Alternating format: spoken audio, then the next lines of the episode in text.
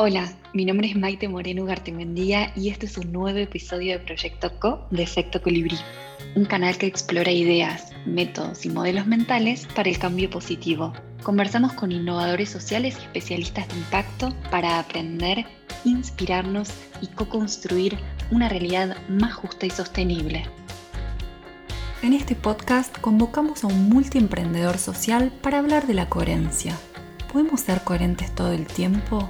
Cómo nos llevamos con los errores propios y los ajenos, qué es la cultura de la cancelación y cómo se juega en estos tiempos, cómo hace nuestro invitado para llevar la coherencia a la práctica. Escucharemos a Óscar Pérez Marcos, fundador de Hola Gana y de Social MBA, autor de la teoría del tinto y cofundador de la Asociación Española de Emprendedores Sociales, ciudadano del mundo, padre adoptivo de Lucía y muchísimo más. Acompáñennos a aprender de este tema junto a nuestro invitado de lujo. Bienvenido Oscar, qué bueno tenerte en esta conversación. Gracias por sumarte a este podcast. Estamos muy felices de recibirte. ¿Qué tal Maitena? Muchas gracias a ti y a todo el equipo de Efecto Colibrí. Un placer estar aquí. Para empezar, quisiéramos que nos cuentes sobre el viaje de voluntariado que nos invita a ver el mundo con otros ojos. O la gana. ¿Cómo surgió en vos?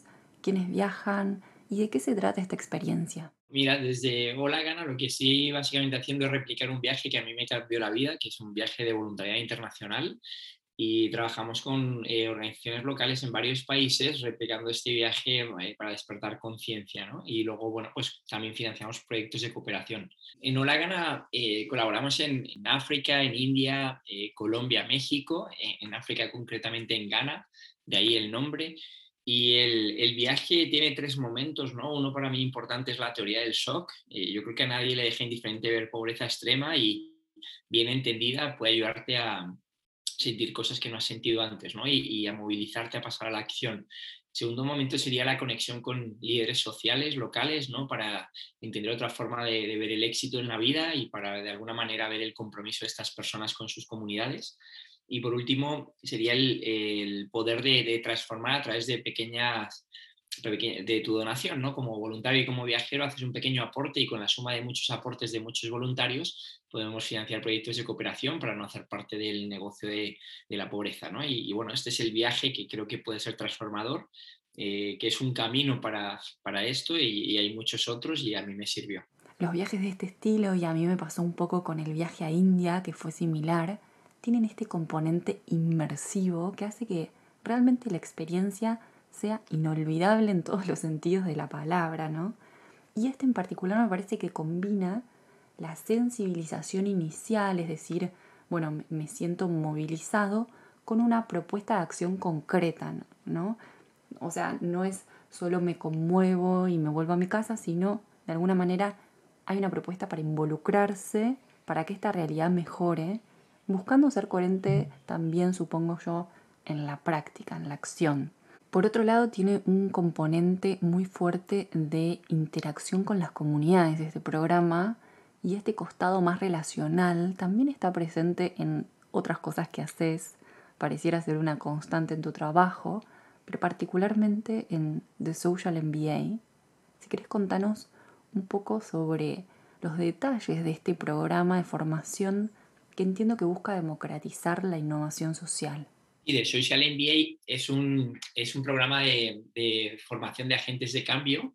Está diseñado para una duración de 6 a 12 meses y está basado en una metodología de microaprendizaje de 15-20 minutos diarios. Hay una robusta parte académica ¿no? con 50 eh, guías y papers para realmente poder eh, hacer mención al nombre ¿no? de MBA y, que sea riguroso. Y luego hay una parte eh, muy de comunidad, ¿no? de conectar con miembros eh, ahora mismo de 14 países ¿no? y, de alguna manera es un viaje de aprendizaje colaborativo donde para poder graduarte tienes que realizar actos de bondad y de generosidad en tu metro cuadrado. Por lo tanto, sí que estamos eh, cumpliendo esa promesa de desarrollar agentes de cambio. hay tres grandes módulos importantes que creo que es el hilo conductor del viaje desarrollo personal, transformación organizacional e innovación social y esa columna vertebral de la economía de la generosidad que, los une y que nos permite bueno, pues ayudar a las personas a, vivir esos momentos de transición a encontrar su lugar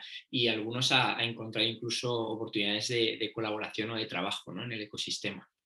Y bueno, el objetivo final es democratizar el acceso a educación en, en emprendimiento e innovación social y yo creo que considero que este el programa es la primera base del ecosistema, ¿no? creo que a partir de aquí hay aceleradoras, incubadoras, fondos y demás, pero la primera base es donde se genera el capital social y se inspira a las personas a, bueno, a dedicar su vida al bien común y aquí creo que pueden encontrar esos escenarios y sentir la motivación suficiente para dar el primer paso. Algo que nos llamó la atención y fue uno de los motivos por los cuales nos sumamos como facilitadoras de uno de los módulos de este programa y aprovechamos para agradecerte públicamente es que compartimos el enfoque integral sobre la innovación social. Vos decís desarrollo personal, transformación organizacional e innovación social, y nosotras usamos los ejes persona, redes y proyecto. Le llamamos distinto, pero al final del día es lo mismo, ¿no? Es este abordaje global sobre el cambio que necesitamos. Y ahora me gustaría preguntarte, ¿qué leíste en el contexto para impulsar este programa? ¿Qué viste que faltaba? Eh, básicamente es un sueño hecho realidad.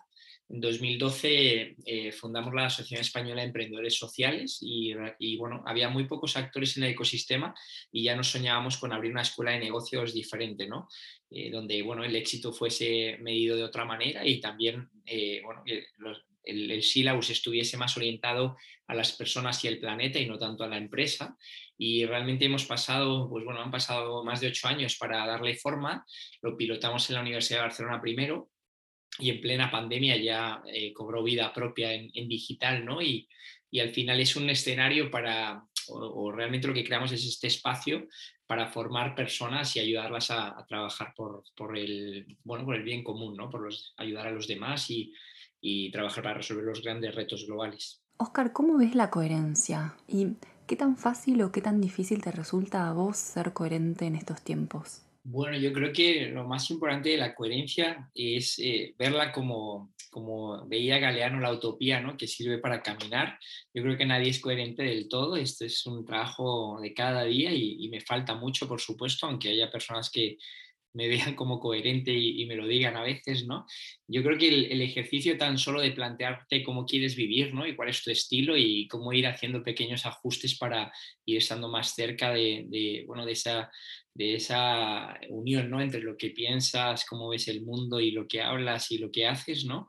Creo que, que ya tiene sentido, ¿no? Y ahí, bueno, yo creo que vivimos actualmente eh, bueno, lo, más eh, próximo a, esta visión de, que tenemos del mundo, ¿no? de una manera eh, cercana, vivimos en la ruralidad, nuestra familia vive bastante nómada y ligera de equipaje, dedicándonos la vida y, el tiempo a, un propósito muy claro y, creo que en, bueno, en, armonía y en, y en red ¿no? con muchos compañeros de viaje y hasta ahí yo creo que sí estamos bueno, tratando de ser lo más coherentes posible. Sí que hay otros aspectos que la sociedad te lleva totalmente en la otra dirección y a veces, eh, bueno, no, no, eh, bueno, son esas tensiones ¿no? que siempre son positivas y bueno, hay, hay, que ceder en algunas ocasiones y seguimos, seguimos eh, conociéndonos, ¿no? escuchándonos y viendo cómo afinar ahí. Me gusta mucho esta idea de la coherencia como búsqueda, ¿no? como la suma de los intentos y quizás de las muchas elecciones conscientes que vamos haciendo y que tal vez individualmente son pequeñas, pero bueno, contribuyen a esta, a esta coherencia. Quería traer algo que me sorprendió hoy cuando estábamos chateando, enviaste un emoji de pulgar para arriba color negro. ¿Fue sin querer o fue intencional? Me refiero a, querías dejar un mensaje con eso. Está hecho a propósito. Sobre todo ahora, ¿no? Que hay un diálogo en Europa, bueno, yo ya lo vengo haciendo hace tiempo, ¿no? Pero hay un diálogo en Europa de por qué ofrecer tanto apoyo y ayuda a refugiados europeos, en este caso afectados por la guerra de Ucrania, y no a los africanos, ¿no? que juegan la vida para llegar en patera y, y la mayoría no, nunca llegan. ¿no? Y, bueno, yo creo que, no sé, una manera de, vivir esto como ciudadano global es es entender eh, estas relaciones ¿no? con gente de, todos los rincones posibles y, trato de, de, tener esa red muy global ¿no? y muy diversa y, y esas conversaciones son mi termómetro ¿no? con la realidad.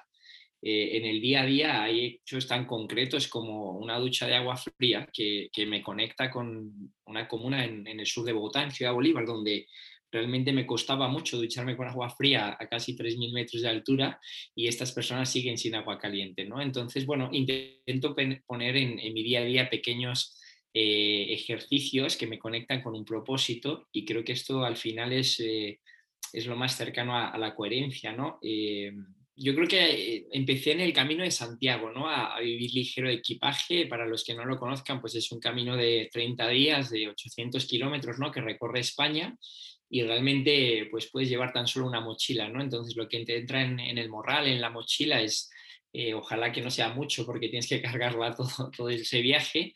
Eh, ahí empecé a darme cuenta que no necesitaba mucho y, lo más valioso que recuerdo de ese viaje era el diario que cargaba, ¿no? Me imagino lo que debe haber sido esa experiencia espectacular, ¿no? Me hace acordar a la bellísima letra de canción que dice, somos una especie en viaje no tenemos pertenencias sino equipaje. Me parece que resume un poco la idea. ¿Y qué otras decisiones de estilo de vida y de hábitos has tomado con el correr de los años para ser más coherente? El no ir a la moda yo creo que es una decisión voluntaria, ¿no? Antes eh, vivía muy pendiente de esto en mi otra vida, ¿no? Eh, y realmente es, genial porque tengo un pantalón un jean, un vaquero eh, o dos y cuando se estropean voy cambiando.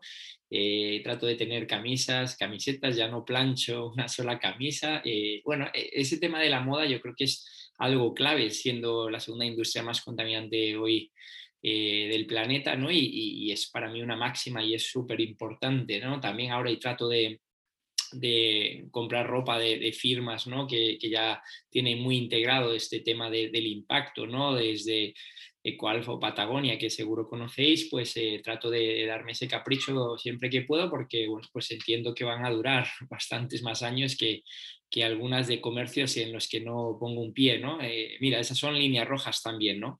Eh, rara vez piso una franquicia, ¿no? Intento no, no hacer parte de, esos modelos en los que no creo y el otro día entré en KFC, ¿no? en KFC con mi sobrino por primera vez y, creo que tiene más años que yo la franquicia. ¿no? Intento, intento eh, ser coherente en, esos, eh, en, el consumo, ¿no? porque al final yo creo que tenemos un poder de impacto y de decisión gigante y, yo creo que ahí es donde podemos hacerlo valer, tanto igual que a nivel político.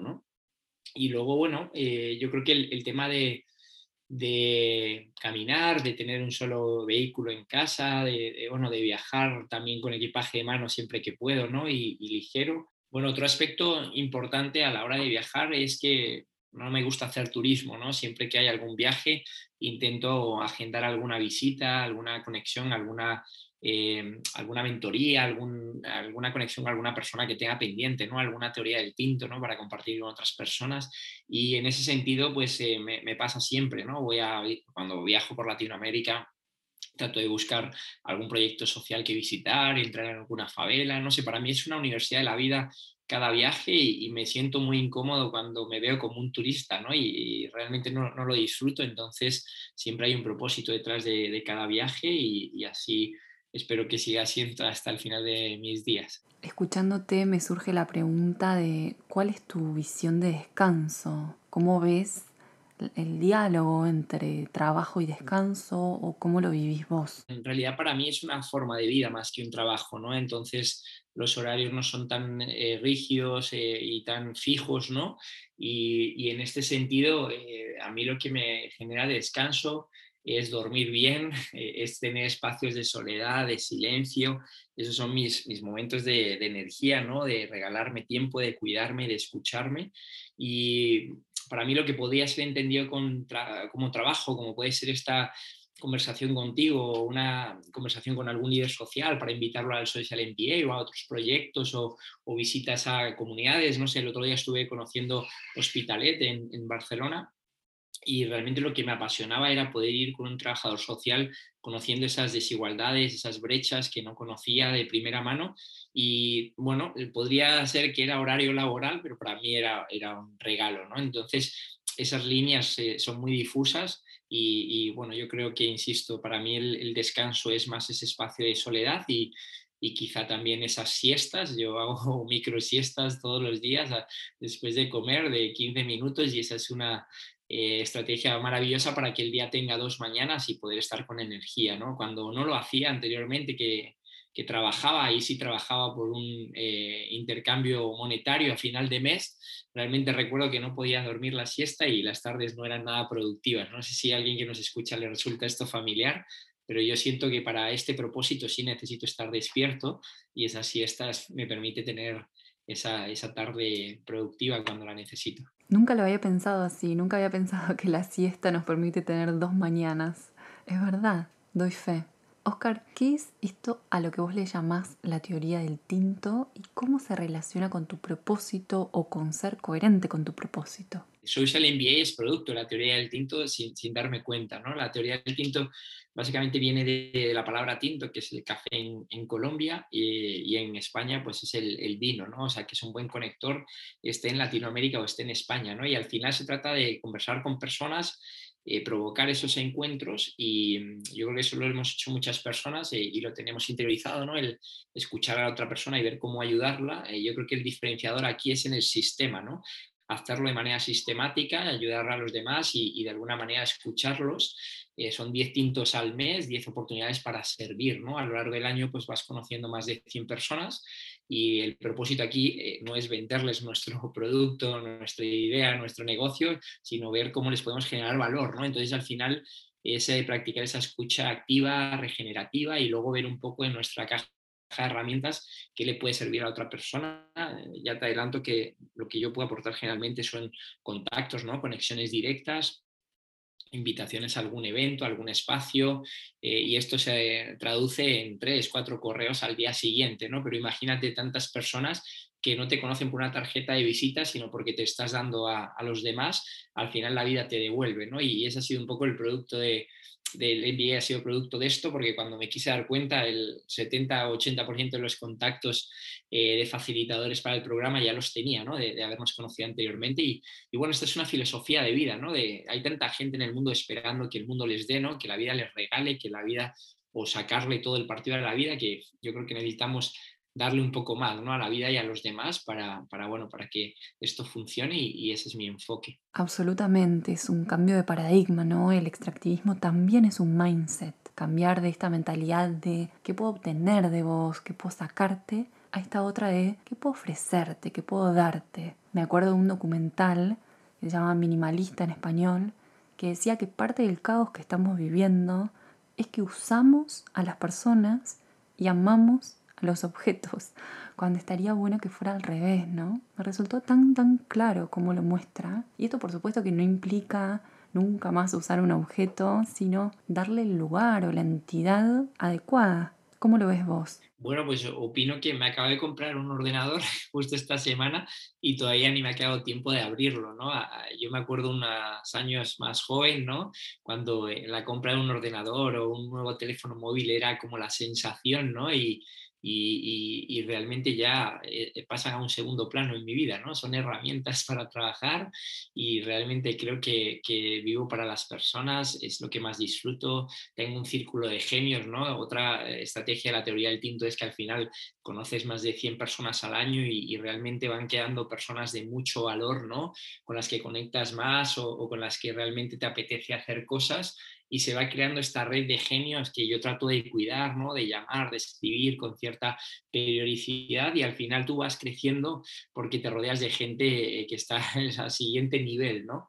Eh, seguro tenemos muchos amigos en común que, te inspiran y, que me inspiran ¿no? y yo creo que eso es de lo que se trata la vida, ¿no? de, de, caminar juntos y de tratar de desarrollar nuestro potencial para servir a los demás. ¿no?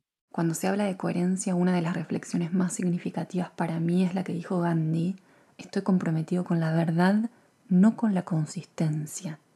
La consistencia como esta cualidad que nos permite mantener algo en el tiempo, ¿no? O vinculada a algo estable en el tiempo. Es decir, que para él no importaba tanto permanecer igual en cada momento, sino siempre intentar buscar lo verdadero aun si eso era diferente a lo que pensaba, a lo que sentía o a lo que hacía antes. ¿Esto te hace sentido a vos? Bueno, a mí me hace mucho sentido también, ¿no? Y fíjate, te voy a poner un ejemplo concreto, ¿no? De cómo es el, el ser vegetariano en algún momento de mi vida, ¿no? Porque tiene mucho sentido para mí y por el impacto que genera otro tipo de, dietas, ¿no? Y llegar luego eh, cuando visitaba España y, darme cuenta que era un dolor de cabeza para todo el que quería prepararme algún almuerzo, alguna cena, ¿no? Y, y sobre todo en mi casa, mi madre era al final eh, un dolor de cabeza, ¿no? Eh, tenían que estar preocupados de si compraban algo especial para hacerme la comida, ¿no?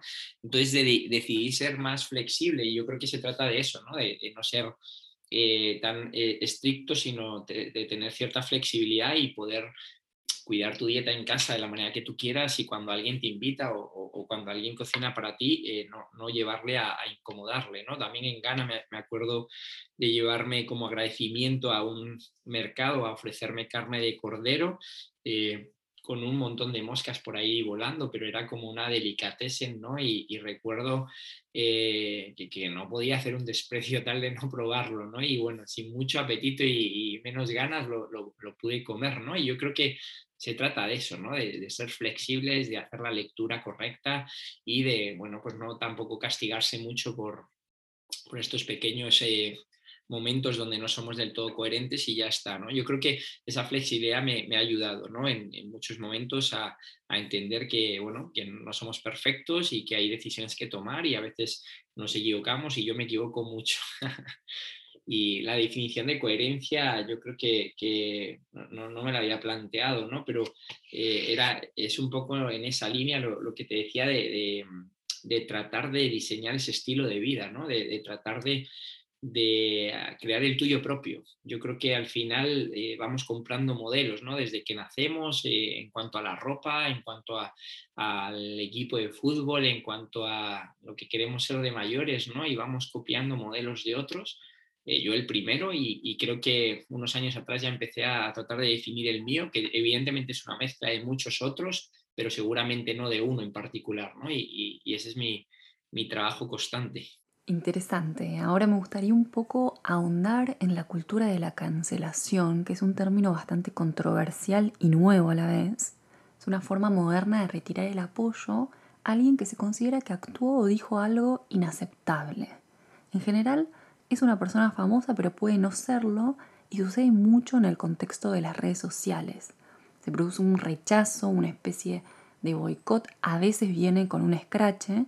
Cuando leía esto, algo, un dato que me llamó la atención, es que se hace en general sin verificar necesariamente la información que lleva a la persona a retirar el apoyo. Me pregunto en este contexto qué lugar hay para el error, y si en realidad depende del tipo de error o de falta que haya cometido. Y sobre todo algo que me inquieta personalmente es cómo lograr al mismo tiempo impartir justicia, ser justos y compasivos. Yo creo que es el momento actual en el que vivimos, ¿no? Que es más fácil dar likes que comentar algo, es más fácil boicotear que eh, pedir explicaciones, ¿no? Yo creo que es, eh, es fruto del momento y, y hay personas que admiraba que luego me han defraudado por alguna acción que han cometido, pero en el fondo yo, yo siento que, que, luego les da segundas oportunidades, ¿no? que, que realmente eh, nos podemos equivocar todos y, que, bueno, esto es un trabajo continuo, ¿no? De, como dicen los americanos, work in progress, yo creo que no acabamos nunca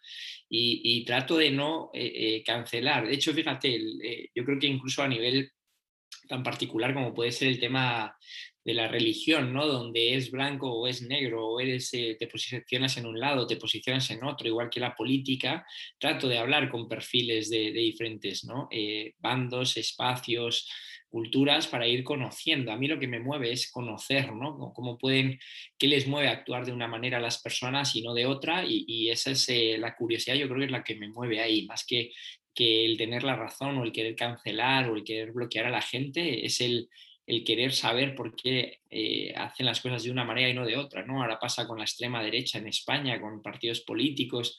Bueno, me, interesa mucho, ¿eh? tengo una curiosidad bárbara por, por saber eh, cómo pueden llegar a movilizar tantas personas ¿no? Y, dónde les están tocando, qué necesidad hay de fondo, más que, digamos, cancelar o bloquear a gente porque sea un determinado partido sin entenderlo, ¿no? que es lo que muchas veces ocurre. Estoy muy de acuerdo con la necesidad de acercarse y de buscar proactivamente entrar en contacto con personas que piensan diferente, porque esto nos permite ampliar nuestras perspectivas, ¿no? En psicología hay un término que se llama disonancia cognitiva y básicamente es que cuanto más diferentes son las ideas, las creencias, las opiniones de las personas que tenemos enfrente, más tensión nos genera y más presión sentimos por reducir esa incomodidad que nos genera. Entonces lo que hacemos es, solemos rechazar esa nueva información que desafía las ideas que ya tenemos, restarle importancia, minimizarlo o directamente evitar acercarnos a quien piensa diferente. Y esto puede ser muy peligroso, ¿no? Me quedé pensando en eso un poco.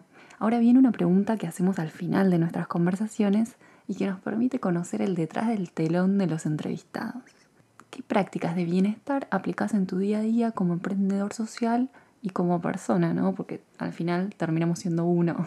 Bueno, hay tres palabras ¿no? con las que me, vengo relacionando desde hace muchos años, ¿no? que son soledad, silencio y contemplación y de alguna manera, aunque parezcan muy religiosas o muy espirituales, eh, es buscar esos momentos, ¿no? Y lo hago en las mañanas generalmente, hay gente que le puede funcionar mejor en la noche, pero son esos espacios de, estar conmigo, de estar solo, de estar en, en completo silencio, ¿no? Porque a partir de cierta hora ya es imposible. Y, luego también eso, darte la oportunidad de, contemplar la, belleza. ¿no? Yo ahora mismo hablo contigo y estoy viendo uno de los valles pasiegos en la España verde, en el norte de España, y es un espectáculo, ¿no? Y tratar de entender esas costumbres de los que vivieron aquí antes y esas tradiciones me, me llama mucho la atención, ¿no? Entonces trato de practicar esto y, otra es, bueno, pues eh, de alguna manera el, tema del deporte, que, creo que será obvio, ¿no? Que todos deberíamos de hacerlo porque es una estrategia preventiva, ¿no? Y, bueno, yo, creo que algunas épocas más que otras, eh, porque ya tenemos una peque en casa, pero intento mantenerlo, ¿no? Y, creo que eso es al final eh, no sé, yo, lo veo siempre como un entrenamiento, ¿no? Yo siempre he visto este símil de, deportistas de élite, ¿no? Entrenando todos los días, de, lunes a domingo, ¿no? Para preparar una gran competición y luego mucha gente solo ve el trofeo y no ve todo lo que hay detrás.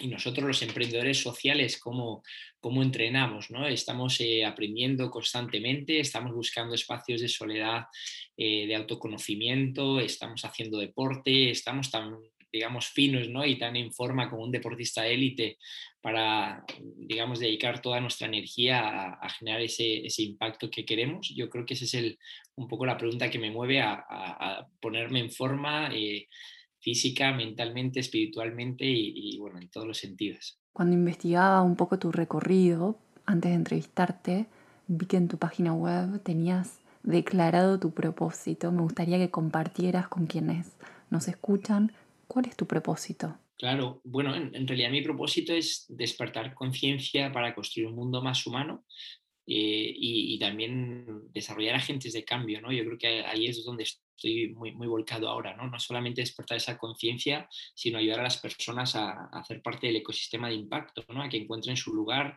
desde lo público, desde lo privado, como ciudadanos, eh, para trabajar por el bien común y, ese, generar ese capital social y esas conexiones para que pase, ¿no? A, eso le dedico mi vida. Qué lindo que dediques tu vida a eso, nos sumamos en ese trabajo para el bien común. Por último, ¿dónde pueden nuestros oyentes saber más de vos y de tus proyectos? Bueno, pues eh, todos invitados a tomar un tinto cuando quieran, eh, de forma virtual, tendría que ser en este momento, a no ser que me visiten en, España, en eh, ven un poco mi sombrero de marca personal, ¿no? donde doy conferencias, talleres, consultoría y demás. Y luego los proyectos, eh, en primer lugar estaría holagana.org y de social.mba, es el, programa de formación. Ahí yo creo que pueden encontrar todo y, si creen que les puedo ayudar, eh, a la orden, como dicen en Colombia, y queda a vuestra disposición. Gracias, Oscar. Un verdadero placer conversar con vos. El placer es mío y enhorabuena por lo que estáis haciendo. Un abrazo. Gracias por escuchar este episodio. Esperamos que lo hayas disfrutado tanto como nosotras y nosotros. Puedes encontrar todas las referencias del episodio en nuestra página web www.efectocolibri.com slash proyectoco. Si te gustó, califícanos con 5 estrellas, déjanos un comentario y compártelo con tu red. Esto nos ayudará a llegar a más personas y hacer que la innovación social sea la norma. Así que de antemano, gracias. Si tenés preguntas, feedback o nos querés presentar un invitado para este podcast, nos podés escribir directamente a maitena.efectocolibri.com efectocolibri.com. Hasta la próxima.